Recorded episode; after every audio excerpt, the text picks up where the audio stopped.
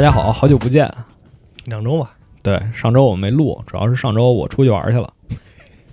对上周，哎，上周咱俩本来说要要录什么来着？本来说要周四录，但是周四下午要测那个剧本，对，然后我们测了一个剧本，之后测完了也就没时间了。你觉得那剧本怎么样？嗯，我觉得挺中规中矩的。啊，我应该是第一个测，第一批测，对你是第二批，然后咱俩俩扮演同一个角色，那天我都是凶。手。那天我一推门，其实我盲指了你，他是凶手，然后我看你特别慌，在那抠剧本，我一看剧本上的名字，哎，这不是我吗？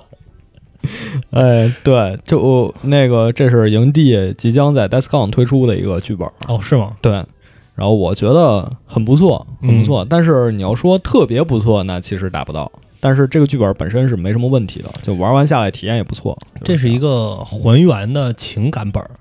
啊，对，其实我之前没有玩过这种本儿，你知道吗？因为我老听人说什么，嗯、d m 陪着我们哭了三个小时，就这种都市传说。这个还好吧，这个本儿还好。我觉得它的结构其实能找到，能在其他的剧本里找到很多类似的，嗯所以我觉得还好。嗯然后对，先不说这个开心的。就是因为上周本来是安排的，也是有我我们也会录的，但是结果那天事儿太多了。嗯然后就把这事儿错过去了。当然，主要是上周末，上周末我去了一趟上海，参加了这淘宝造物节。它其实是一个线下的展出。嗯，然后呢，我去的原因是朋友跟我说，这儿有一个据说是目前全国最大的线下解谜活动。就其实造物节整个里面场馆都是你解谜的场地，嗯然后里面会有 NPC，然后给你指引，然后有隐藏任务什么的，就听起来挺玄乎的，挺、啊是啊，挺有吸引力的。然后我就去了，就被忽悠去了。怎么样？啊、就怎么说呢？它那个解谜活动，它其实分两部分，嗯呃，分三部分。第一部分叫主线任务，这个主线任务啊，一开始上来让我特别失望。就是我是一大早，朋友就我们两个人，我们其实是三个人一起去的，但一开始是我和一个女生，我们两个先到的，哦然后我们两个先玩了。那个女生就是给我拉过去的朋友，就她就是只奔着这个解谜来的，就她根本不想逛这个场馆，根本不想逛有什么淘宝店铺来，所以她、就想解谜。，对她就想解谜。然后结果就发现，这个主线剧情嗯，其实就是指引你去逛整个场馆。超市陈列学是吧？对，你看，你看，你看这个地图，这个地图你进门这个叫叫城门口，然后它有什么争明堂、天宫房、天机阁，其实就是根据这个名儿，呃，类似的店铺给你放一起，让你在这儿这个展出嘛。啊就是几个区域嘛，几个区域它有点像一个有点主题乐园的意思似的。对对对，然后哦。它其实主线任务就是指引你去各个区域找店铺，比如说，哎呀，这个宝贝在什么天机阁一个能随身携带的交通工具里，嗯。然后你就去找，它有一个滑板，然后你找到滑板，它那个前面有一个牌儿，你去给拍照，就拿淘宝，它全程都是在淘宝上那个哦 APP 上进行，你就拿那个扫描给拍照，拍完之后就下一步，就跟那 AR 那种似的。对，下一一步又指引你，比如到什么怡情别院找到香水儿，然后你就去找香水儿，哦，就是它其实是主线是在指引你逛整个这个场地，嗯嗯嗯啊但真正到解谜的部分就是隐藏任务。啊，它其实还有一个支线任务，支线任务就是每一个店它会有一个自己的小任务啊，这个就不说了。嗯隐藏任务才是真正的解谜。就比如说，你要它一开始是给你一首诗，告诉你这首诗藏着 NPC 所在的地点以及 NPC 的名字，哦，然后你还要跟他对暗号，然后跟他对完暗号，他给你一些任务，比如说，哎呀，你要去模拟这个人是怎么偷走这个宝贝的，嗯你要去找这个地图，或者你要去找下一个 NPC，或者你要解开这个一个箱子的密码，里面可能有某些伪造的证件之类的。哎，那这样一个场馆里，如果大家都想玩这个话，会不会很乱？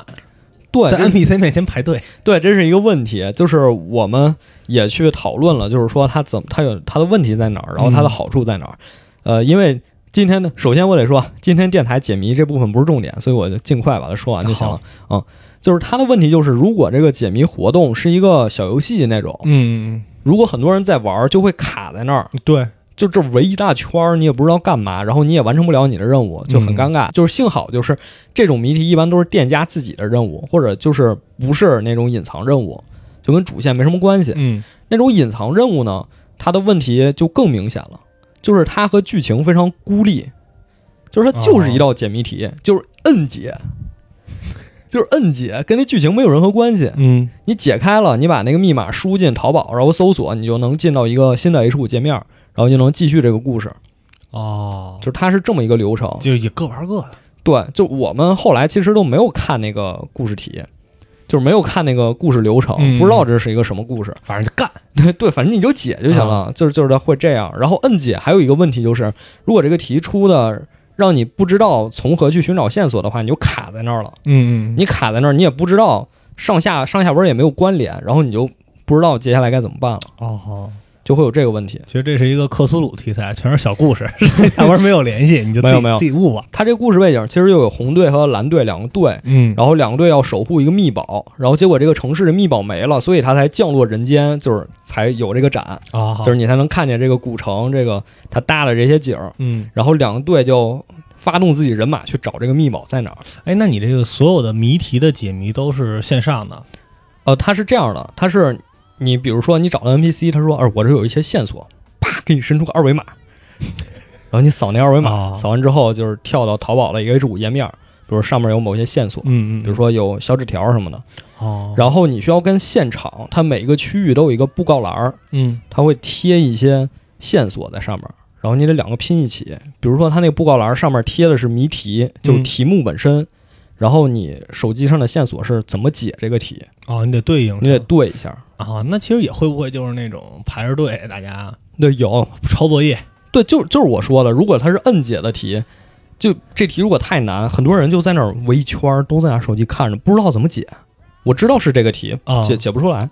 没有任何就在那想，坐在那儿想。那要一个人，要是要有一个人解出来，大家会不会哎，你借我抄抄？那肯定啊，那肯定啊，因为哦就是你，它一共是四条主线，因为有红队、蓝队嘛，然后嗯每一个队有两条线嘛，你们都解这一道题，说明你们是同一个做同一个任务的。哦，那这个有没有什么奖励？比如说咱们是一个队的，有有有推啊，也是所以说才会有抄作业什么的。对，因为他一场吧你，它一天分上下两场，啊就是一场上午是九点到一点，下午应该是两点到六点，四个小时。嗯，然后如果四个小时之内哪个队解开的谜题多，那这个队就获胜了。获胜之后，好像你去淘宝特定的店铺买东西有折扣之类的，就是这样。但实际上，他给这四个小时，你很难又逛展又解谜，嗯，就你很难把这两件事同时做完。因为我们是周六周日去了两天，基本是第一天在那儿四处逛，就是吃吃喝喝玩玩乐乐，第二天才开始去解谜，就是沿着那个隐藏任务线去挨个做。那你觉得这任务好玩吗？咱就说解谜内容的话，就我就是觉得太割裂了嘛，就是解谜是解谜，故事是故事，然后展是展，但但听你的意思，好像解谜的内容还有一点儿还挺硬核的。对，挺硬核的。我天，我刚吃那个啤酒味儿的薯片，我竟然打了一个酒嗝，我靠！呃是这样的，就是我们第一天去，为什么说一开始我跟那妹子俩人在一起，我就觉得特失望，就有点后悔花这车票钱，然后嗯住宿钱，因为就是他又拉着我，哎，快这儿照照相，哎，下一个人那儿照相。我说这叫解谜呀、这不是六人玩的吗？这太无聊了，这。上车睡觉，下车拍照。但后来我们第三个小伙伴儿就一个男生，他过来，嗯然后我俩一起逛，就觉得好多了，因为我俩就，因为我俩就是那种哎随便看看，比如说我们到了这个天宫房，嗯我们知道要找一个什么东西，但我们就挨个店铺逛，嗯嗯逛到这儿了，哎，这个好像是，然后我们照一下，就等于说、哦就按照他的预定的流程来，一边逛一边做这个解谜，就感觉好玩多了。嗯，可能男人之间才是真正的快乐。对，而且还有一点让我特别激动，就是其实他一开始说沉浸式，我觉得可能也没那么沉浸，但是唯独做到隐藏任务的时候，让我觉得特别有代入感，嗯就是周边的人都在逛这个展，都在吃吃喝喝。结果你在那儿拿着一个东西，站在人群当中，你在那儿找线索，啊你就感觉特别有感觉，就好像周围闹市特别喧哗，你在你有任务对啊，你就和别人不一样。对对对，我觉得那那一时那一时刻确实是啊确实不错，是吧？对，嗯，然后这就是这个活动解谜部分给我带来感受嗯。但是我们今天其实主要不是想聊这个，我们其实想聊一聊那个展。因为虽然我一开始是冲着这解谜活动去的，但是后来觉得那个展里有有挺多看着比较有意思的东西。就像黑市一样。对对，黑市 就是因为它是造物节嘛，它嗯不是购物节。它为什么叫造物节？一是它请了好多那种手工艺者自己做的东西，嗯就可能挺独特的或者挺神奇的东西，奇珍异兽。对，就那种东西，比如说那异形的落地灯，嗯，就是给你发的那个照片，哦特别大。还有很多那种机械的，都是自己装的那种。就是它有一些这个东西，还有一些就是比较新奇的、比较前沿的特。别赛博。你能说前沿吗？就可能它技术上也没那么前沿，嗯但就是给你感觉好像这个点子好像填补了一些什么空白，对，但是你要说它有什么用吧，它好像没有什么用，没没什么用，没什么用。就有一些这个店就让我们挺惊讶的，或者说嗯。挺感兴趣的，所以想跟大家分享一下。或者你可能看到就是这个东西，你要不在这儿看，你可能你都没听说过，对，就是然后你看到之后，你发现其实还有很多受众，对，就是你看到了，你转念一想，你会觉得哦，好像还挺合理的，戳到了用户的痛点 碰到用户需求了。啊，对对，嗯。然后我们主要说一下这部分吧，就是其实它一进门，它右面第一个区域叫蒸明堂，嗯，就是这些店，就我们今天聊的店，基本上都是这个蒸明堂里的店。没收广告，广告没没收。没收，大家有店家要听到了，可以给我们打一下。主动宣传，我们是主动宣传，就这里边的店，基本就是我们刚才说那种，就它你如果不去，你我可能想象不到还有这种东西，就嗯这个还能做一个店。其实有一些吧，就大家就还是能想象得到的，比如说它那个有一个区域叫真香酒楼，其实就是吃的喝的，哦，啊，结果里面有很多那种冷萃，比如什么苦味儿冷萃、苦瓜冷萃、枸杞冷萃，哦说这个我想你们是去的上海参加的那个嗯是吧？我哎，我应该是在你在上一周还是两周也去的。，对对对，就是上海不是有一个就是咖啡馆的一个文化吧，算是密度很高。然后我这个人特别喜欢喝咖啡，白天干活，然后晚上就是出去就遛弯儿去，我自己就狂喝咖啡。有什么酱油拿铁，对什，么老陈醋美式，就类似那种，对对对，就是你感觉喝还是不喝？对然后这个是同仁堂的店，嗯，这个到同仁堂的店，同仁堂的店，就听着还可以。然后结果它旁边还有一家冷萃，叫京酱冷萃，就你说的那种京酱酱肉丝，的冷萃，没喝没敢喝，尝尝喝。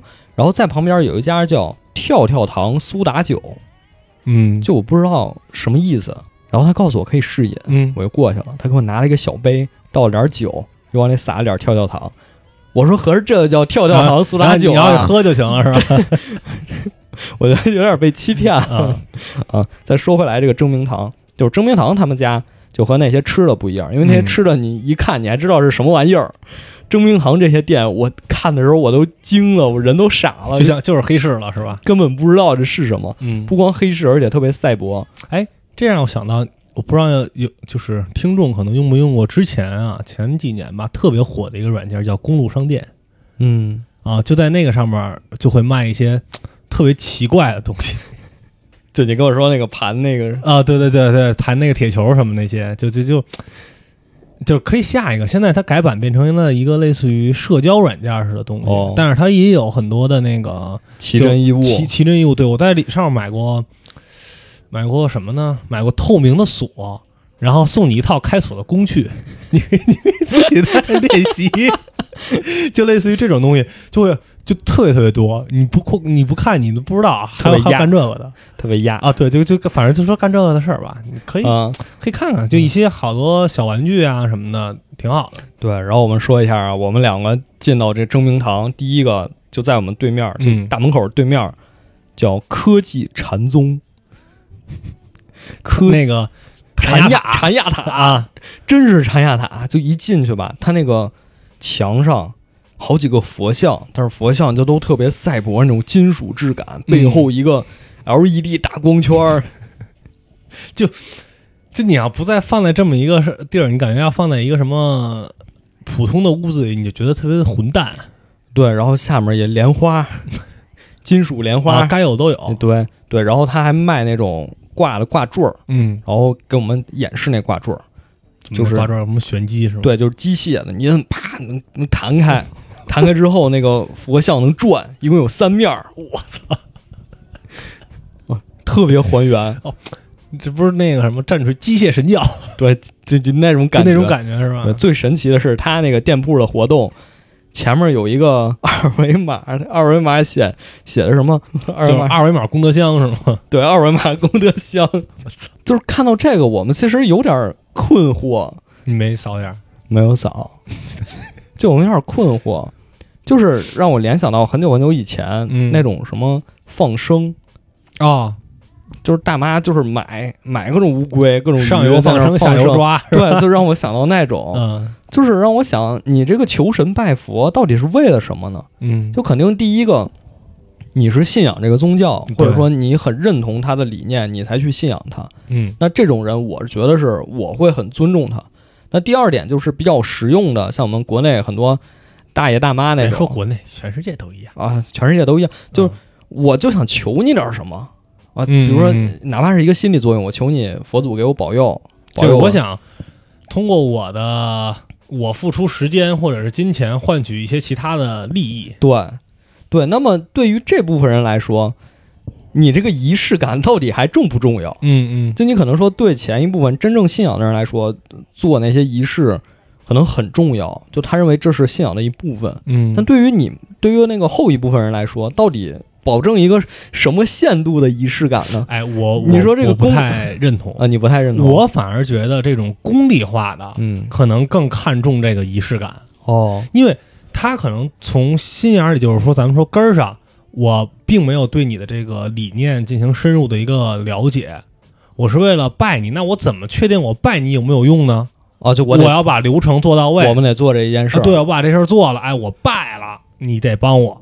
如果我真是特别信仰的话，那我每天就是 佛祖在心头嘛，哦前面那句就不说了对，也对，是吧？？你说这个也也有道理。嗯，所以说，对于他们来说，那功德箱到底是什么呢？你说功德箱以前大家往里投币，现在没有口了，给你留个二维码在那儿，就这还能叫手？机掉进去，就是我甚至看见他们那个店铺啊，嗯我看着他们那个店铺二维码，我都觉得他们这是一种反讽，你知道吗？你觉得诈骗？不是诈骗，我觉得这是一种讽刺，就是讽刺你们哎，那些、你看有人扫吗？嗯没有啊，你其实把它贴成你的 收款码是吗？啊，对，把贴成你的往上一放，就我觉得这个店，首先它这个理念就还挺有意思的，嗯，就还挺神奇的，但是我不太 我不太确定他想表达一个什么。不是很好去公开去做这种事儿吧？嗯，那肯定不能，我觉得，因为可能还是涉及到一些问题。对，涉及到宗教问题嘛。对对对，嗯，对。然后这时候这家店，就当就当我们以为这个科技禅宗已经给了你当头一棒。对赛博佛像 已经很让我们震惊的时候，我嗯们逛了一圈，回头发现他对面一家店叫电子入殓。啊，你就给我发那个照片是吧？，对，其实这事儿我一直想干不，咱们先说说电子入殓是什么，啊。先说说是什么。我你看你可能没理解一开始我看这个店名，我一开始我都已经笑跪下了，啊我在那看，我这都不行了，我咣叽就跪那儿了，我那笑能有两分钟。我还种这个业务，对我一开始以为什么叫电子入殓，嗯我以为是，但是入殓是什么意思，大家都懂啊，就是入殓师嘛，就是你死之后把给你化妆，然后给你穿好衣服，嗯嗯，就这种这种服务。我以为电子入殓是用电子的形式来给你入殓，比如说你死之后记忆上传嗯，啊，把你的形象做到虚拟空间里，给你传到网上。我以为这种，红钻对我以为这种叫电子入殓。啊，我还说这什么什么业务啊？就还不是你就你说现在还有这种科技，已经到这种这种程度了是吧？对，我说这太先锋了吧！啊这然后我我发给我朋友，我一个朋友跟我说，他以为电子入殓是把你在网络上的这些电子的东西入殓，就比如哦说社交网络的账号给你做入殓，注销了对，他以为是这种服务啊啊，所以我俩谁都没想对。实际它电子入殓是什么呢？是把电子产品入殓。嗯，它这个电子入殓其实就是把你的手机啊或者游戏机嗯嗯。给你全拆了，对。拆完之后给你铺在一个相面上相框里，然后然后给你裱上，嗯大概就是这么一个东西。对。这个我之前了解过，啊我一直想这么干，但是没没太没太准备好。我把我之前我拆了我们家一个用了十年的笔记本电脑，我想给它就是，嗯，其实网上搜你应该能搜什么呢？我觉得在淘宝上搜电子入殓能搜到这种图吗？好像搜不到，搜不到，那就应该是什么？哎，你可以搜电子废品挂画应该就行。或者拆解，对对对对对，嗯，那种就行。就是其实就理解为你把一个电子产品拆了、解构了，然后展开贴到一个呃画布上。哦，对，这我一直想干。然后我我我我把电脑都拆了。嗯，你想那会儿电脑还有光驱，然后什么 CPU 什么那些我全都拆下来了，风扇我都拆下来，但是没没弄。一是我不太明白怎么摆啊，还有是怎么去往相框里去弄，就是拖延了。我现在已经压了很多这种手工产品拖延了，压了几盒战锤，然后也都没涂，啊，没涂球衣。啊也都没穿，没没没表，没表，签字了，不能穿呀。没表也要表，但是特别贵，啊，现在这些业务特别特别贵。是啊，就我一开始以为那个球衣装裱就是把它放到一个框里弄起来挂上就行了啊，发现不是，可能是我想简单了，反正问了一下，基本上就是普通装裱都要大几百。不是那不是的话，它还有什么手续啊？呃，它是里边给你弄成那个呃，应该叫什么呀？类似于一个槽似的，把衣服放在里边，然后边上还可以给你配上他的照片儿。哦，然后如果你有什么球星卡，你可以放里边。那这你自己不就可以弄吗？不可弄不了，你那个这中间那个槽什么的，你得去拿机器切哦，啊。然后还比如说你这个球员他拿过几个冠军什么的，然后你还可以切出槽来，然后有那种金属的奖杯，你可以放在里边。嚯，这好家伙，就不是，当然这些就是如果你这也太费劲了。我你给你包出去就给那个弄塑封，就把球衣直接封里就完事儿我真的一直以为是弄得跟拼图那种似的，一崩就行了，啊。呃，一百块钱搞定了，反正贵的两千，所以不知道。不知道，不知道他这个电子入殓的业务多贵啊！嗯，因为我一开始就刚才说了，第一眼看的时候我笑都不行了，但是第二天我去看的时候，就嗯。油然而生一种崇高的那种敬畏之心。真的，就当我看到一个个电子产品被拆开了，然后被嗯放在那儿的时候，然后它下面还会有标语，就是告诉你这个它是什么，比如说 iPhone 初代 iPhone 开创了一个时代，对，什么 iPhone 四大家用的最多、怀念的最多的一款，嗯就类似这种，你其实能感觉到这个电子产品它是和我们的人生经历、和我们的某段记忆、和某个历史是连接到一起的。嗯就我觉得这种东西给了我一种呃敬畏感，让我觉得我可能也需要去做一件类似的事儿。就你觉得可能之前的历史的前进，可能是这个某个碑文嗯，写了某首诗，然后现在就变成了是这个东西成为一个历史的节点了。对，而且我觉得就是一方面啊，是它展出的那些都是呃最近十年或者最近二十年很有意义的嗯。跨时代的这些东西、这些产品。嗯。另一方面，我觉得对我们个人来说，我们肯定也有一些，就像你说了，你的笔记本电脑用了很多很多年，嗯。对我们个人来说，肯定也有一些我们不希望它就躺在家里某个角落，然后你也不用它，最后可能就是把它卖掉或者怎么样的，你也很多特别多。很多太多了，我现在还留着之前用那 MP 四呢，虽然就再也没打开过。对，我觉得咱们可以捋一捋，就是我们从小到大，因为我觉得我可能算是从呃最早的一批电子产品，一直到现在就一直用下来的。嗯就是你可能有一些你也没用过，对我没用过有些比，如说这个 Walkman，你肯定没用过。但我们家有那个三合一的收音机，哎啊，一二三，对，三合一。对，我觉得就有一些东西确实它存在于你的记忆里，然后你希望用用一种方式来记住它嗯，啊。如果你真的把它丢掉或者怎么样的，是蛮可惜的一件事儿。那你第一个，现在咱们从时间线捋一下吧，就你用的第一个和你就是你感觉感情很深的电子产品是什么？啊除了什么电视遥控器对，还还不是手机，是那个 MP 三。MP 三，你们纽曼那种是吗？对我第一个 MP 三，内存特别大，嗯幺二八还是二五六来着，M，M 那放不了什么东西啊，放不了。但那会儿，那会儿都这么大，对对，那会儿对 U 盘十六 M，没有你想想十六 M，有有十六的，十 M 那是软盘吧？不是十六三十六三十二都有，是吗？就特别小。在我接触电子产品上，U 盘应该已经是五百 M 和一 G 了。嗯，对，已经是那样。但我们最早的时候都是特别小，啊，搞点 Word 而而且这个就在班级里也也是一个炫耀的资啊，是肯定的。你看我的十六的，我的三十二了，就就这样。我这汉显的，对，然后那个我那 MP 三，其实现在应该在家里还能翻着，嗯不知道能不能用，就肯定是用电池的，肯定是用电池，就哦，一节、用电池的。一节五号电池，哦，然后里面我记得最后是删来删去就十三首歌一张专辑。啊，就后来也不往里加了，然后也不删了。嗯，就第一首歌我都记着，那是 MP 三自带的，叫《别让我伤心》，别怕我伤心。然后后面基本就是都是周杰伦的歌，然后可能好像还有朴树的《白桦林》哦，周杰伦是你的入门是吧？相当于。对，因为周杰伦第一张专辑两千年那时候正好是小学快毕业的时候，嗯，就正好上到初中可以接触一些更多的东西那个年代。因为嗯小学时候其实还不会去想说我要看这个看那个，这这些都不会。嗯可能初中的时候接受这些流行文化比较多，所以正好赶上那个时候了。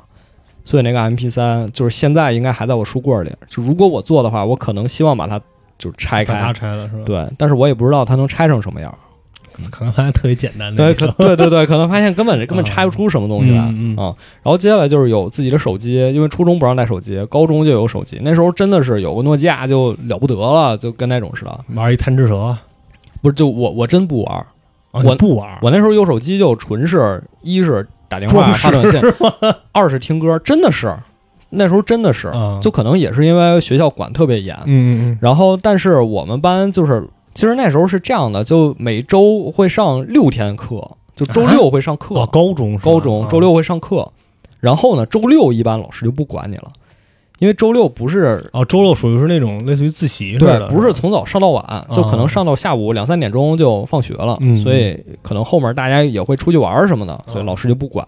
一般我们就周六的时候，大家都带手机过来，然后周一到周五一般都不带。嗯，所以那时候手机真的对我们来说就是一个通信工具，就他可能真的也就听听歌之类的，就也没有。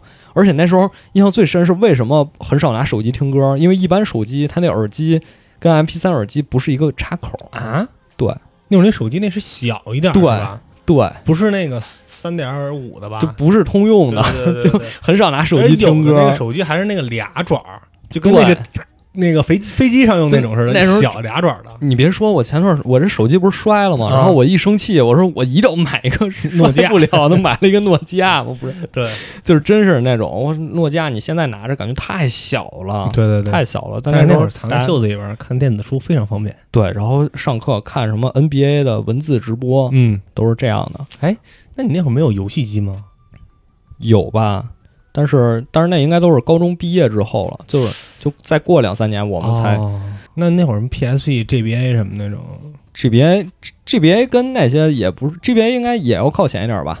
就是对，对，你们那会儿就不是说流行大家玩这个吗？还是说没有，我觉得大家玩掌机还挺少的，但是我玩啊，啊？我玩掌机。然后这次去那个造物节上，确实也看到了，就是他出了这个电子珠链这个这个区域，嗯，还有一家是展示那些复古的东西的，比如哦它有一排就全都是 GBA，哦。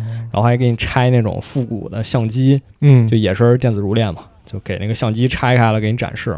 然后还有一个桌子上放了一排周杰伦专辑磁带，前段时间特别喜欢去逛那个唱片店。嗯。啊，北京这几家就都逛了，因为我本来是想，呃，买一个黑胶，在那儿也看到很多之前的盘，还有呃不是盘了 CD，嗯。还有磁带。呃，周杰伦我看了一下，就是在当时那种普通的 CD，现在应该是在一百多块钱，一百到两百，一百到两百一个，我记得当时买是四十，对就是四十，对，这就是我为什么不愿意逛这些店，因为就看见自己小时候，甚至自己家里都有那些东西，现在怎么这么贵啊？哎一份那你知道三百、四百，哎，你知道周杰玩呢，伦的黑胶多少钱吗？多少钱？一千二到两千。但我们当时就它刚出的时候，我们肯定接触不到这个黑胶，对，就我们都是买磁带、买 CD，已经了不得了。或者就是电子的嘛，下网上下嘛。对，哎，我第一我没用过 MP 三，我第一个就是 MP 四。哎，我都不知道那有什么区别。当时 MP 三、MP 四、MP 五、MP 六有什么区别？不知道，就是不知道，三到四能知道是吧？三不能看电影，四能看电影，没赶上，没赶上啊但是五六七有什么有什么区别？不知道啊，不知道。就记着当时拿那个看小说，啊。对，看小说，看小说，我那个当时都能插 SD 卡了，哦，高级了。对，已经很大的很大的一个空间了，但是分辨率我估计是二百四十 P，就是你看视频就明显有色块儿，你知道吗？啊我他虽然能看视频，但我从来不看。我当时都是去书店买那种评书，评书那个盘，然后把它导出来，然后放到 MP 四里听评书。啊，我一般那会儿听就是收音机啊，对。啊，那几个台听收音机，因为小时候你看我现在其实近视也挺挺严重的嘛，小时候就是视力不好，一直就是听收音机，然后听收音机听着视力不好。不是不是，是因为视力不好导致只能听收音机，然后对，所以就是导致我其实对一些有屏幕的电子产品，就像手机、MP 四这些，其实我都是比较晚才有的。啊，甚至说上游戏机，就包括 PSP 以及像 Xbox 这种主机，都是我后来报复性的购买，报复性购买可还行就报复性购买。你想不是 PSP 那你还是有钱。我也想报复，但我没钱。不是不是不是，PSP 是那你看零几年嘛，零几年的，但是我一几年买了一个 PSP 三千那我觉得你这个心理就跟我现在特别想买 iPod 一样。啊，哎，因为我有一个 Shuffle，哦，对我当时就看，我说哇，这太酷了，这个别在这儿。我太酷了。然后当时也没钱嘛，你也不好意思让家里买，结果现在有钱了，就买不着了，你都能买着，啊能买着，但是没必要，是对吧？是但是真的没有必要，是就就跟买一个诺基亚手机一样，你说确实没必要就。自己跟自己赌气但诺基亚便宜嘛，现在才一两百。你说啊买一个沙布可能现在也挺贵的，一千多。嗯，也得上那么贵吗？我记得当时三百块钱一个的，哦，是是吗？300没没没去没去了解买了这么就就家领的事儿，嗯为什么你都不知道？你都不知道为什么要买？啊因为呢，我们我们当时去学滑雪，就是那种集训的滑雪。我说不行，我这个我得听歌儿。四野拍里也买了一个，你这回来丢了。我我这最近我是最近不是经常去游泳吗？我啊就想游泳时候能不能听歌啊？我想买一个那种防水耳机，但好像我现在那个蓝牙就是防水的，哦，是吗？但是我觉得挺傻但的，不敢试是吧？我觉得挺挺傻的，游泳就别听歌了，总们琢磨要听歌，我我震那个。真是就你看，就是现在就是大家的点跟以前已经不一样了，嗯以前可能真的是有这个需求。就我要听歌，对，这现在总是琢磨这些有的没的，就总在这想特殊情况泳。的时候听歌。对，极端环境啊我要戴，我要用我的眼镜听歌。现在都是这种。我觉得就，呃，怎么说呢？就、呃、回到电子珠链这个主题吧。嗯就我觉得我们确实，刚才我们算是捋一遍自己使用电子产品的这个过程。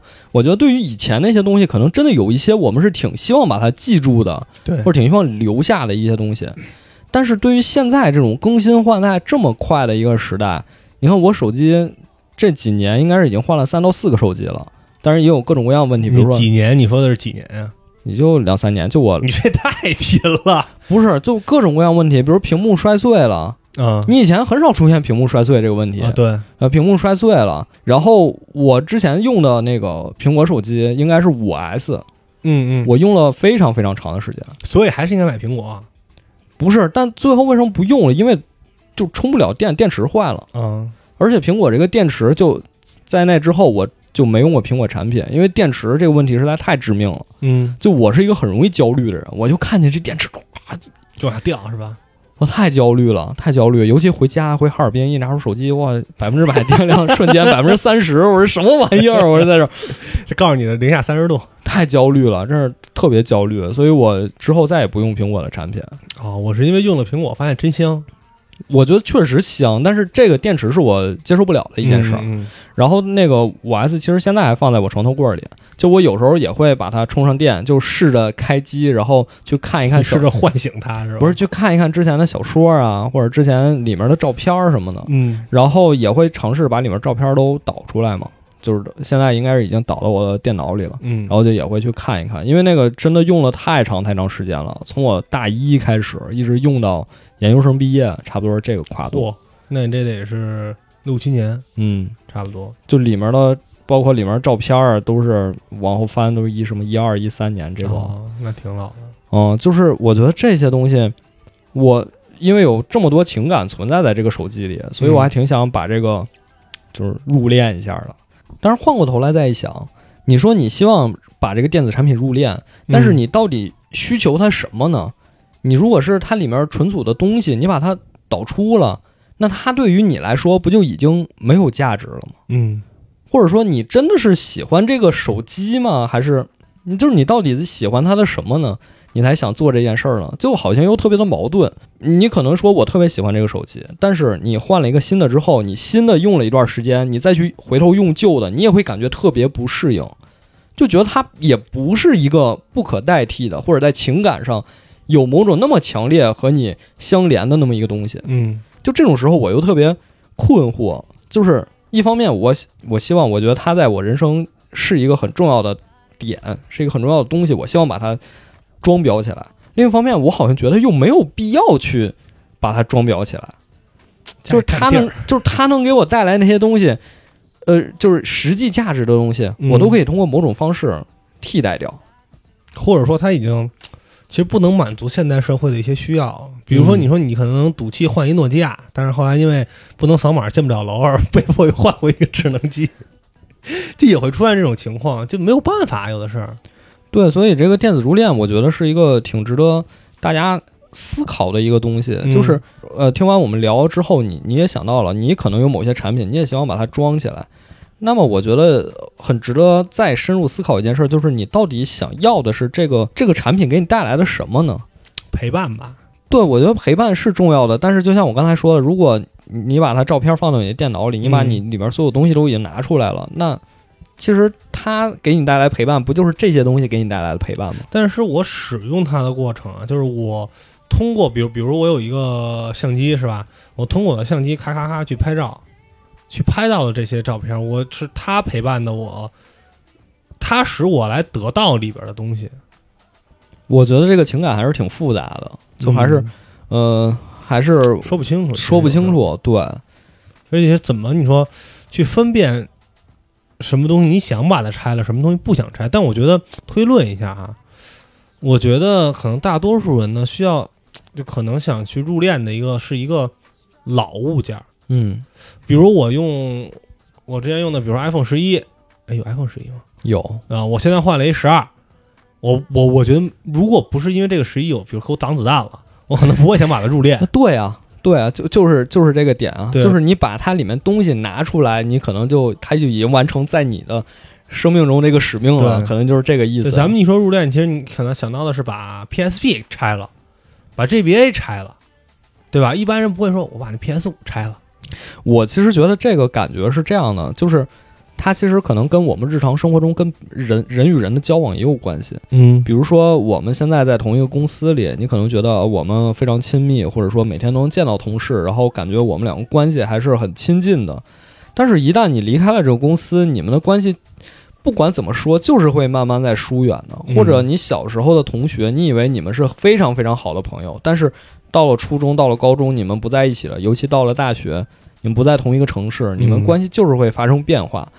但是你依然有这个资格说他是你的很好的朋友，不会说因为你们很久不联系了，你就说啊，那他不是我朋友了。但我觉得从某种意义上就是不是了。就当他获得了自己新的，其实有时候是这样，我和我的小学同学和初中同学基本毕业以后就再也没见过嗯啊，可能因为种种原因吧，虽然都在北京，但基本上就是再也没有见过。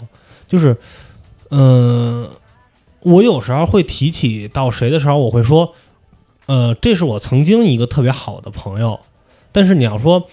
嗯，比如说我去跟他说，哎，咱俩现在出来吃个饭吧，什么？其实我你也觉得很尴尬，我我特别担心，就没什么可聊的。对，可能这几个人之前天天在一块儿吊着，然后现在坐在这儿之后就嘘寒问暖一下，然后扯一些有的没的。对，但是就是还是这个问题，就是你用过那么那么多电子产品，嗯，他们确实在你使用的时候陪伴了你非常多。对，它可能是你当时唯一的一个选择。对，但是你时过境迁，你能再说我之前用过的某一款手机、某一个 MP 3某一些老物件儿，还是你心爱的那个东西吗？当时是吧？你只能说当时是，对，但是如果你现在说它依然是，那我觉得这样这个东西才有被放在那儿装裱起来的价值。就是那它，嗯但你和它真正那种深层次的连接，才值得你为它这样去做。如果只是像我刚才说的，呃，你升学了之后，你曾经的好朋友你们疏远了，你就像你说的，你不认为他现在仍然是你的好朋友，嗯，那就像我们以前用过的某些电子产品，你以为在那个时段它陪伴了你无数个夜晚，你看小说、听歌、看视频，但等你走出那个阶段，你再回头看它，它还是曾经的那个产品吗？它是那个曾经能给你带来，我觉得也不是了，但我都没扔。嗯。这些东西我是啊，都没扔，就跟你的朋友们其实现在也来北京，你也可以，你完全也可以叫他们出来，你也不是联系不上，嗯，但是你就是不会去再再去再去联，系他们了，再去给他们充电，让他们重新亮起来。就朋友圈看一眼得。啊，是啊，看到电子珠链这个标题的时候，我一开始真的没有想这么多。深层次的想吧，其实就是和过往的一些经历的一种告别，嗯把这些东西去把它一些难以割舍的东西，你就把它放在这儿。其实就跟你之前就是咱们可能在上一代人去做那种照片的那个相册啊，那种是他会比如到一个地儿，咱们俩的合影，我就要把它打印出来、洗对出来放在那儿。对，我觉得这个你说对了，就是我们确实需要一些东西来提醒我们，曾经过去的有某些记忆是非常非常重要的。嗯我觉得这个确实是，不管是电子珠链也好，还是我下面提到那家店也好，就是它旁边其实还有一家店，嗯那家店卖的东西就是一个芯片，一个芯片，然后上面有一个小的显示器，有一个跟那电子宠物似的，有一个按钮，嗯什么意思呢？它会把，比如说有些芯片，它会储存二零二零年所有的热点话题，嗯，然后你摁按钮，它就在上面给你显示，然后轮播是吧？对，比如说新冠疫情，嗯，你再一按，特朗普感染新冠，嗨，你你再嗯你再一按，是不是谁谁谁今天上上热搜了，怎么怎么着，你就可以一直摁，然后它就给你在那儿不断给你显示新的。啊，它会只放这一年吗？还是说可能往前回溯二十年都可以放进去？你可以选，哦，特定年份，你可以选特定年份，你可以选前十年或者怎么怎么样。哦。然后还有那种是，呃，它给你随机生成的，嗯，比如说你一点就随机生成两个词儿。贾君鹏，你妈喊你回家吃饭，啊，这就是二零一零年吗，这是一零年吗？差不多，我啊一零年前后嘛。嘛。就是我刚才说，就是他给你随机生成那种词，让你感觉特文艺。嗯嗯嗯，啊，比如什么后现代计算机，就是哦，就类似那种它，赛博的搭配，对对对，什么弗洛伊德式农民起义，就就我就随随便编赛博是吧？我我就随便随便编的，随便编的，啊就全全都是这种东西。就这个也给我一种感觉，就是他也想尝试用某种方式去留住某个对你来说很重要的东西。嗯哦，就可能某个事件会让你想起来当时一些事儿，就像咱俩之前说的那一期，你想到的是之前温州高铁的那个事儿。嗯其实你可能，咱们就是说具体想哪年，反正我想不起来，你可能想起来，嗯，对。但是你可能在那个时候，他改变了你的一些想法，你的一些观念等对等吧。对，其实有时候你可能看到一些词，你能现在一想，他们竟然是同一年，或者他们对竟然已经过去了这么多年。对，我觉得我觉得这个东西吧，这个东西我挺喜欢的。我觉得嗯它就是一种相册嘛，你没买一个？没有，它现场不卖，哦哦，哦现场不卖展示是吧？它就是就是说，相当于把你对某些东西记忆都给你输送到赛博空间里，嗯。然后你可以拿出来，随时就随地或者它可能这是一个公众记忆，嗯，对对，但是公众记忆里也就是你要是也一个社会性人的话，也会包含你的对。个人记忆。对，所以就是这个区域这些店都让我觉得特别神奇。嗯。然后其实还有两家，下一个要说的，我觉得涉及到一些很严肃的话题。啊，这家是宠物克隆，合法吗？我不知道，我觉得不合法吧。不知道。但是我们先假定它合法吧，嗯嗯我们先假定它合法，因为那墙上列了好多，就是呃有什么宠物克隆新进展，或者说克又克隆了什么宠物，啊，它墙上什么墙上有好多。动物又被克隆出来了。对，，然后他现场带来两条小狗，嗯然后这两个小狗就是真是一模一样。发给朋友之后，他们就说：“哎，我就担心我交完钱了之后，然后他给我带来一个长得特别像的，然后就说这是给你克隆出来的。那克隆一个好像还挺贵的。那肯定的呀。嗯，我我跟几个朋友聊这个事儿，讨论的一个问题就是，你到底希不希望你的宠物被克隆？因为他们家里都养了小猫小狗，嗯，你们到底希不希望自己宠物被克隆其？实很巧，嗯今，天早上上班的时候，我媳妇儿问了我一个问题：哎，如果你的狗死了，你会立刻养下一个吗？对，我觉得就是类似的问题吧。对他今天，他今天就特别突然的问了我这个问题嗯啊。他现在问的是，呃，如果家里的狗就是去世了怎么办？我说啊，然后他说，对，他说如果它要没了的话，呃，你会立刻去养下一只吗？呃，我说你这让我想想 这个问题，你让我想想。对，就是我的两个朋友给我的回答都是，他觉得克隆之后的那个狗就不是原来的那个狗了。我其实很能理解这种想法，嗯因为这这种想法其实很朴素嘛，就是比如就是跟你刚才那个问题是一样的。比如说我家有一条狗，然后它某一天去世了，我嗯。第二天无缝衔接，我又买了一只新狗，我就把它当成原来那狗养着。名字也叫一样的，啊、那那你肯定这这肯定是一种自欺欺人是吧？就是直观来讲，就让我想起那个圣经里的故事嘛，就约伯记，就是上帝为了考验他，给他降下灾难，嗯。什么他浑身生疮，然后让他孩子也都死光了，牛羊都死光了，嗯。最后经受住考验了，然后上帝又把牛羊又给他送了一批新的牛羊、新的孩子，然后故事结尾非常惊悚，他都特别开心，获得了幸福的家庭。当时看到这儿就特别不不可思议，就虽然他肯定有某些宗教的理解在里面。嗯，嗯但是作为一个不信仰这个的人，看到这儿就不可思议。你孩子都死了，你再换一批，那还是你以前的孩子吗？然后你还这么开心，就你开心的到底是什么呢？就好像之前那些孩子就没死过一样。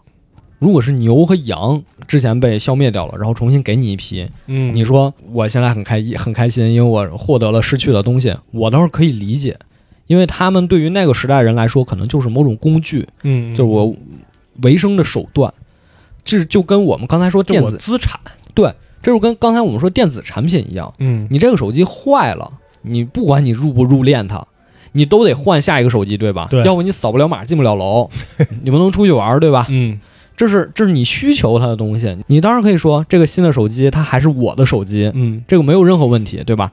但是当你和你的小狗、你的宠物，我们尚且不说亲人，不说伊欧波记里的亲人，嗯，你的宠物去世了，你不管是克隆也好，还是你重新领养一只也好，它真的能代替原先的那只宠物吗？你其实咱们说的它能不能代替，或者就是你们俩之间那个连接还能不能保持，嗯，对吧？是能否保持这个这个连接？所以这也是为什么就是说他可能一直在被这个伦理道德委员会对，审查的一就是你个事儿。你如果说克隆那个宠物，它真的能和之前的是完全一模一样的，嗯，就你现在只能保证它物理上一模一样，你不能保证它精神上这个对对，嗯其他的方面一模一样。嗯，所以我觉得他们提出这个问题也很能理解就。所以你到底喜欢的是你的狗还是你的？还是你养狗的那个状态，还是某某些东西？就我们其实讨论的这个问题不算新鲜了，肯定不算新鲜了。这肯定是十几年前就刚出现的时候就存在着它这个这个问题。嗯但是这次展会真的是重新把这个问题摆到了我们的面前，甚至已经在商业化，对对，就我们之前真的会觉得克隆可能离自己非常非常遥远。说到克隆，想到的还是那个克隆羊多利，嗯，对，是吧？这也是生物上学的呃苏格兰博物馆里，啊。就是你现在想到，竟然是已经有这个业务了，对。你已经可以克隆了。我觉得真的就是他走的可能比我们想象的还要远。嗯就是我们以前讨论这个问题，可能真的会站在人类的角度，嗯，站在整个伦理道德的角度，对，因为我们觉得那就是远在天边的一件事儿。那我们自然而然，我们应该高瞻远瞩，嗯，我们应该也思考的很远，去那么去考虑问题。但是现在，它不是，现在它是你身边的事儿。现在你就要忍受你的狗狗因为什么癌症或者因为什么要去世了，你现在克不克隆？你就你经济能负担，然后它，因为你看一个正常一个狗能十多年差不多吧，嗯，十多年。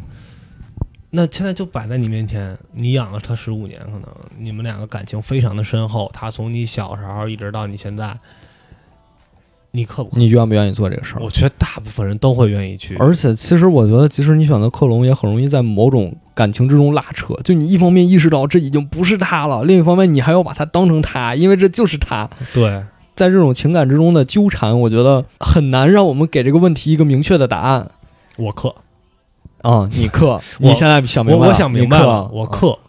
哎呦，不对，你看，你还是没想明白我克吧，啊。我克。对，我会选择选嗯，算了 算了算了，先养一条再说吧。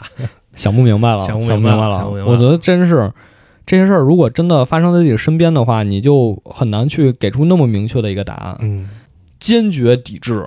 你这个你你现在很难说出这样的，就是我狗死了，我就是不克隆。嗯，我我觉得我是给不出来这个回答。就是，呃，就是克不克隆这个事儿啊，咱可能就是刚才你说的，我站在，我觉得我站在伦理道德上，这不应该克隆。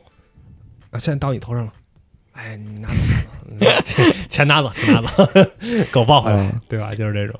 对这件事儿，我们就先到这儿吧，因为我觉得。觉得咱俩要能讨论出来，就拿诺贝尔。因为我觉得虽然我们聊了挺多的，但好像也没有什么新鲜的东西，就也不太想在这在这个东西耽误大家时间，因为主要是就是真真的是主要聊到这个，就是因为看到它了。如果嗯真是不看到它，我觉得可能我们不会去想其实我。觉得对你的最大的冲击就是，它竟然正在被商业化，正在有这个服对务了。它对对对不是那个你在科技板块上能看到的内容，现在要变成在淘宝上看到内容了，对对，现在 是是这样的，是这样的，很恐怖嗯。然后旁边的更恐怖，啊也不是恐怖，虚拟房产。啊！但是我说一句，前两天刚买了一套房，吓死我！还以为刚买了一个虚拟房，产。我我买了一个真实的房，准备要嗯结婚那种。但是你经过你说，我查了一下，是有人买虚拟房产结婚的。虚拟房产，就这这我这这我是真不知道什么意思。嗯就是电子入殓可能是我理解错了，啊，但虚拟房产但是看到之后你能理解。虚拟房产是我无法理解的一个东西，对，就不知道什么东西啊、然后去跟那个小姐姐聊了一下，然后他给我解释了一下，就差不多明白了。被忽悠，他他一开始有什么区块链什么的，嗯，就感觉就跟你 感觉在 P to P 骗你是吗？对对真是这感觉嗯啊，就感觉是那种啊，好像嗯你你说那个例子就是什么 NASA 卖小行星。啊、啊，对，就就你给那个行星命名，你这辈子你也去不了。啊。对你，你愿意给谁命名？这是我的星星。啊，对，啊，是你的，是你的，你去吧，你去 是你的有什么用呢你？这查一没什么用啊他当时给我介绍这个虚拟房产的时候，我就这个感觉。嗯他说现在年轻人都买不起房，但你可以买我这个虚拟房产。但是那一虚拟房产卖那么贵，你买的时候你就更买不起房了，没有人考虑过这个问题吗？对，然后然后我说啊，那你这多少钱？他说、啊我们这一栋大概一万到三万左右。我说啊那不是也挺贵的吗？对是啊也 而且买这有什么用呢？所以他给我一种就是。呃，什么比特币呀、就给我一种这种感觉，就是好像你买了之后，你找人接盘，你找人接盘，然后人家买完之后再找人接盘，就给人这种感觉。普通的公寓是一万，嗯，你买一个这个虚拟豪宅就是三万，对，就是虚拟期货，虚拟期货期货，还一下建不成，是吗？不是就反正那种感觉。啊你知道前几年有一个事儿挺有意思的，就嗯万智牌期货，什么意思？就他说我们选取了某几张价值比较高，然后也那个流通比较大的万智牌，，对我们找了一些这张这些牌，我们拿它做成万智牌期货，就是我们第一批放出一千张，然后你们就来买，买完之后说啊你手里有多少张，你手里有多少，然后这个价还还涨还跌什么怎么怎么着的，哦。我也不懂，就感觉巨玄幻。就感觉反正有人挣到钱了，啊，就特玄幻。挣到钱了，是吧？啊。然后最后怎么样就不知道，嗯，无疾而终，不了了之这事儿。一说这个，我也想到，你咱俩说到卡嘛，我那天也跟你说，我当时非常震惊，就是球星卡现在已经有虚拟的啊区块链卡，对啊而且而且不是像什么阴阳师那种，就是你那那种开出来的卡，嗯刻一个六四八你去开的卡，是你在这一箱子五万块钱的卡里边，你能开到区块链卡，你去用上面的那个二维码你去换。然后可以交易，而且那一张交换板儿反正挺贵的，基本上也得一两千块钱。不是对这这个虚拟房产就给我这种感觉，你知道吧？我当时听完我说这不是骗傻子吗？啊这谁买啊？买它有啥用呢？这不就是一个代码吗？嗯然后后来我跟我朋友讨论这个事儿，我说这有任何的收藏价值吗？然后他说，那比特币有什么价值呢？对，就是就是他信则有。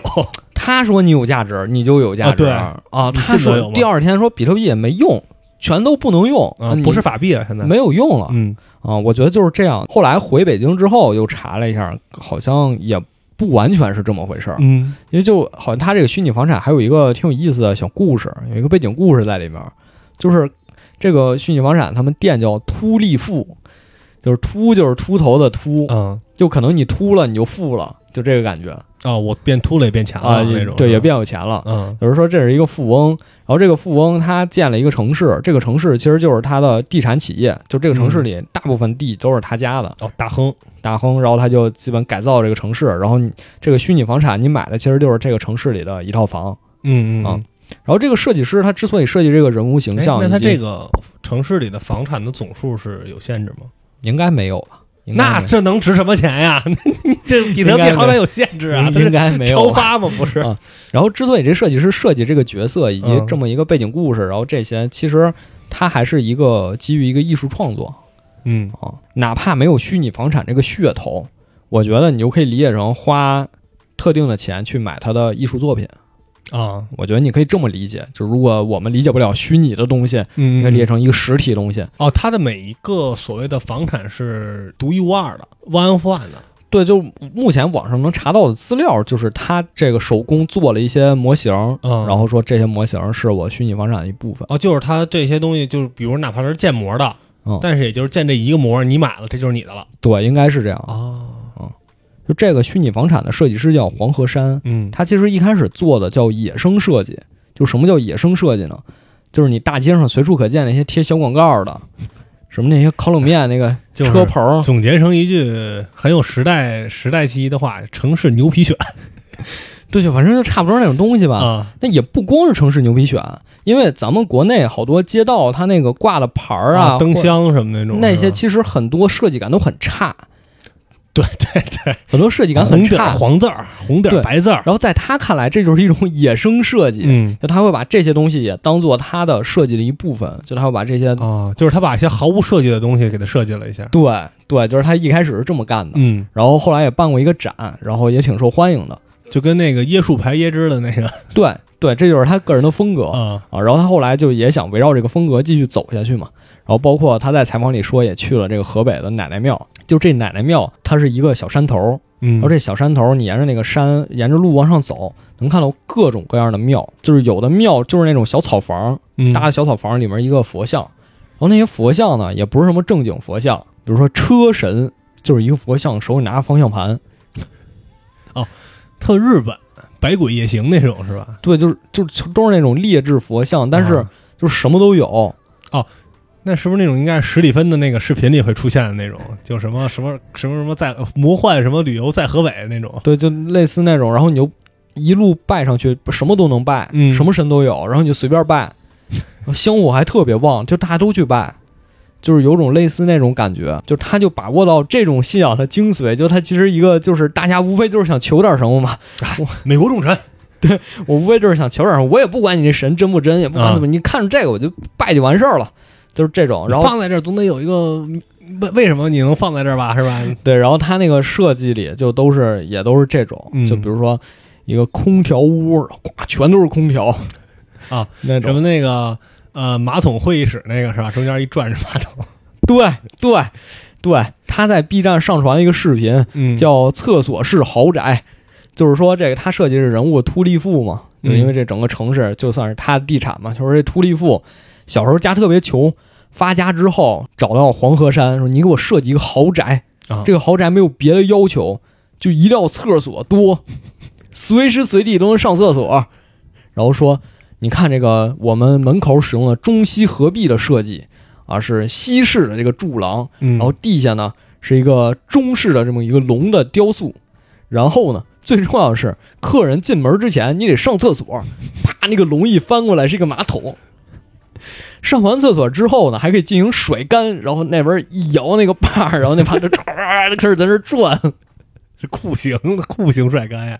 开始在那转啊，这是甩干冲水。嗯，啊，你进门之后和，那个手工梗联合一下，在现实中做出来。对，进门之后呢，这会客厅，这会客厅也是改造成厕所了。嗯，因为之前呢，秃利富先生和迪拜王子在谈判的时候，眼看生意要谈成了，他憋不住了，去了趟厕所，回来之后发现迪拜王子没了啊，走了。他觉得一定是自己上厕所耽误生意了，所以以后呢，就在每个沙发下面装了一个马桶。边拉边谈。对对，而且呢，他防止客人尴尬，在客人下面也有，哎，所以你们可以一起啊。就跟那个日本那个似的吧，是你坐在上面就是方便的时候会放一些音乐，有时候三十二所有人都知道你在你在方便。对，然后什么下一个设计叫“肥水不流外人田”，哦，啊大概知道了，这是一个郭德纲跟于谦说的那种，这是一一个小便池啊，小便池，然后冲水呢，它是往外往外涌，嗯然后这个旁边是花园，哎，涌出来之后正好给花花园施肥了，就都是这种设计，你就感觉这是什么玩意儿啊特啊？别手工梗。就是他把这些东西，呃，用虚拟房产这种壳子给包装出来，既可以理解成你花钱去支持了他的这个艺术创意嗯啊，你也可以理解成我买了一套虚拟房产或，者也是一种投资，对。对吧？嗯嗯，保不齐哪天它就涨了呢。不管说它这个虚拟，它这个区块链能不能链上啊？嗯，我是觉得它这个创意非常的有意思啊，大家也可以到 B 站搜一下，我也会把链接放到这个我们的 show notes 里，然后这个应该是你跟我说的里边，我觉得最混的一个。是吗？啊，对，就我觉得难以接受这个东西，就好像其实就跟你自己弄了一个 QQ 空间，然后把它卖给别人一样。哎，但是我之前还在淘宝上看过一个，我问你现场有没有，好像是没有，哪个？就是那个卖卖魔法的那个店，我偶然看到哈，偶然看到就是卖什么魔法罐子啊，魔法魔法水，就那应该叫什么魔法液体，水晶球？哎水晶球都不行。我跟你说，就那个东西，我跟你说，中世纪你家有这个就给你烧死了。就就那种你知道吧？嗯上面还能拿蜡封着，就那种特别贵，就一个那种罐子买你一套虚拟房产，这么贵能到那么贵？啊？就他告诉你就这罐子被施了魔法，哎这是有魔法的。然后每个罐子可能这个罐子里的这个你，比如说啊，比如说你这是红色儿的，就有助于你这个发财。你拿到之后，你就是在一个可能什么，你得摆一个什么法阵，我不了解啊。你把这罐子打开，它的能量就是你的了哦啊、就是这种。然后包括什么能量金字塔，哦，是我看是一个类似于亚克力的一个金字塔，然后里边分成几层。亚克力这么啊掉价，我我感觉是啊，亚克力很贵的，亚克力很贵的啊。那个几层放着不同的那个，说是水晶吧，嗯我也不知道啊，说水晶，反正几层你就看着跟那个放糖那种似的。哎，特别牛逼的是什么呢？你要光这么看，你就觉得一般是吧？它那个金字塔的顶上有一个螺旋形的金属，就跟蚊香似的那么一个东西。哎呦，你就觉得好像能给外星人发信号，说这个是有巧思的啊，这个设计是让你能够更好的接收到它里边的能量，也是不是？你别看我，你别笑，我虽然在一，我真的是在一本正经的讲这个事儿啊，就是它那也是不同的金字塔有不同的作用啊对你可能这能治腰疼，啊，这个方便做电台。嗯、对，这能帮助你窜稀，反正就差不多吧。这些东西 就是能够有不同的价值，都很贵，包括像那个蜡烛也是，然后还有什么呃水晶，这水晶放在一个试管里，然后那么一扣，就跟那个小时候那十字糖似的啊，就那么东西都很贵，而且销量很高，销量很高，销量很高，就是你就觉得这个店要给咱俩，咱俩就不用上班了，就到这种程度。惊了，就当然咱们不知道人成本啊，不知道，就不知道成，就是我只看流水的话非常高，可能真有魔法，是不是？有魔法你去买是吗？就是不是，就他施展魔法的成本很高啊。对，就其实我对这种神秘学，我一直保持这是一种开放的一个态度，但是我觉得就是有些草率了，还 是在这个时候买。我他妈终于憋不住了，就是我就觉得有点草率了，你知道吧？就是如果啊，咱俩就是这么面对面的，你说你有魔法，我说行，咱俩咱俩试试是吧？你比如你把这手机你给我让它悬空，或者你让我突然做一屁墩儿，嗯，啊，这种我觉得，哎，你好像是有点东西，或者像之前那种俄罗斯那通灵之战似的，是吧？哦，他真有点，哎，又让你觉得很神奇的好。真有点什么奇异能对，力但是你在一个淘宝店上，你只看买家秀，说这玩意儿特管用，你就能花一两万买一个那个魔法罐子，我觉得有点太草率了。你也太有钱了，你有这个钱，你不用买它。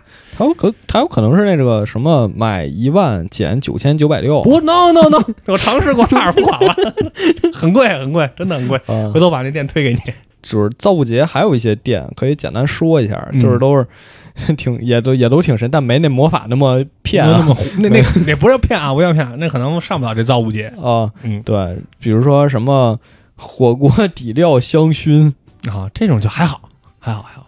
不就它只是造型是火锅底料，但是闻着还是香薰的味儿，啊哦，哦我以为你真的是火锅店，真的是火我说那这每天也太馋了，跟屋里。我这也太腻了。我再者就是一些比较女孩子的东西，比如什么罗裙儿，然后啊洛洛丽塔，哦，我以为都是那种特胡逼的东西呢。没有没有，不，它罗裙也有自己特色嘛，就是只要你有特色，你就可以来。哦哦然后还有那种扎染，比如说哦现场教你怎么染，哦，哦，就拿那是那个布怎么一系，往缸里一沁，是吧？还有那种什么羊毛毡，哎，我说过那个，那种就就各种嗯这种小玩意儿也特别多。然后像那个戏梦游园，就是它有一个区域，嗯里面还有那种像霹雳布袋戏那种玩偶。哦，嗯，反正算算是你在日常生活中可能不是太常见的。对，我觉得就是这个展最后两天逛下来，我还是觉得挺充实的，嗯就至少看到了一些真的平时很难很难见到的东西。就还能还有这业务，对对，还有这业务，嗯就没想到这些东西都会在淘宝上有啊，就主要就是这个。或者说能在现实生活中有。不过真没看见你那个魔法，你那魔法可能太那一会儿我给你看啊，一会儿给你看一点。我跟你说，大开眼界，真的大开眼界。就是他把这个东西弄得看起来就特合理，但是我讲道理，那个模仿罐子你要给我放在，我不敢打开，真的一打开三万块钱没了。不是不是怕三万块钱没了，我怕我一打开这有什么事儿，就他真让你觉得这东西有有事儿，你知道吧？啊，啊、就我我我我我不知道，不知道不知道你你评价一下。对，今天我们差不多也就到这儿了。嗯然后呢，正好说到魔法，然后也预告一下，下周我们会讲一个跟魔法有关的小故事，是小故事吗？小故事。嗯，对，这个历史上的故事，就是女巫啊，女巫女巫。我前两前段时间看了一个美剧，好像叫《女巫》，但忘了是什么。啊，这好多美剧都有，好多美剧都有。之前看了一个美剧，看着是讲女巫故事，实际是讲这帮女巫搞这个百合。你准是看的美剧吗？